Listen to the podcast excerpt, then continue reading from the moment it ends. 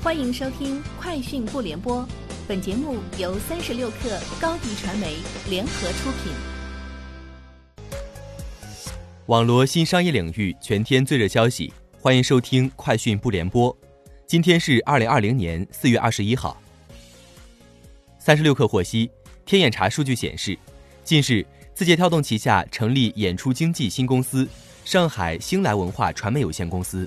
上海星来文化传媒有限公司成立于二零二零年四月十六号，注册资本为一百万元人民币，法定代表人为李飞，经营范围包括营业性演出、演出经纪、广告发布、广告设计、制作、代理等。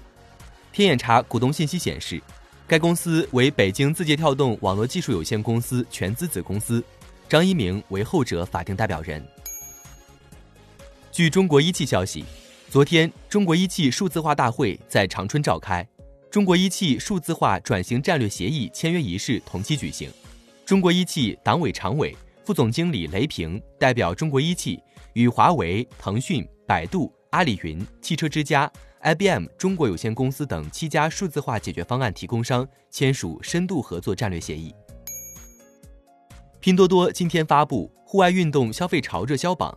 榜单显示。四月以来，平台户外出行相关类目商品销量全线出现大幅上涨，其中运动鞋、篮球、运动套装等商品销量上涨超过三倍，一次性床单、旅游收纳袋等商品也上涨超过两倍。此外，根据多多旅行公布的数据，景点门票销量增幅高达百分之三百六十六，消费者多为全家出游，合家欢型门票最受欢迎。天猫国际联合菜鸟近日宣布，二零二零进口物流帮扶计划，一年内将为海外商家降低物流成本十亿元。据天猫国际介绍，十亿让利计划包括将保税订单处理费整体降低百分之十五，在减免二月份保税仓租的基础上，继续增加四月至六月免库存费。福州、重庆、郑州、义乌等地保税仓将延长免仓租。在进口物流端到端的港到仓、中心仓、仓间调拨、逆向物流等环节，也会有不同程度的让利。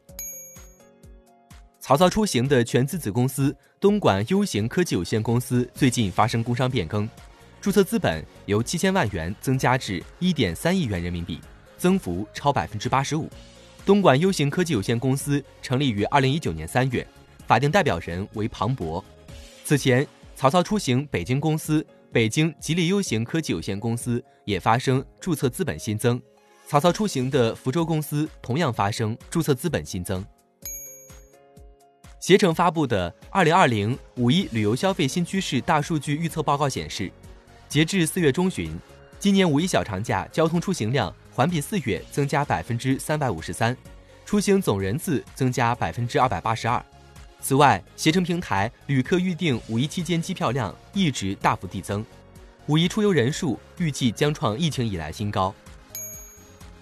星巴克公司今天表示，将于本周在中国推出一份新的基于植物的午餐菜单，由美国人造肉第一股 Beyond Meat 生产。除人造肉食品外，星巴克还将推出使用燕麦奶的不含乳拿铁。以上就是今天节目的全部内容。明天见。欢迎添加小小客微信，xs 三六 kr，加入三十六课粉丝群。高迪传媒 MCN 招募红人了，只要你有才艺、爱表演，还能砍，百万投资打造百万身价的你，报名请关注微信公众号高迪传媒。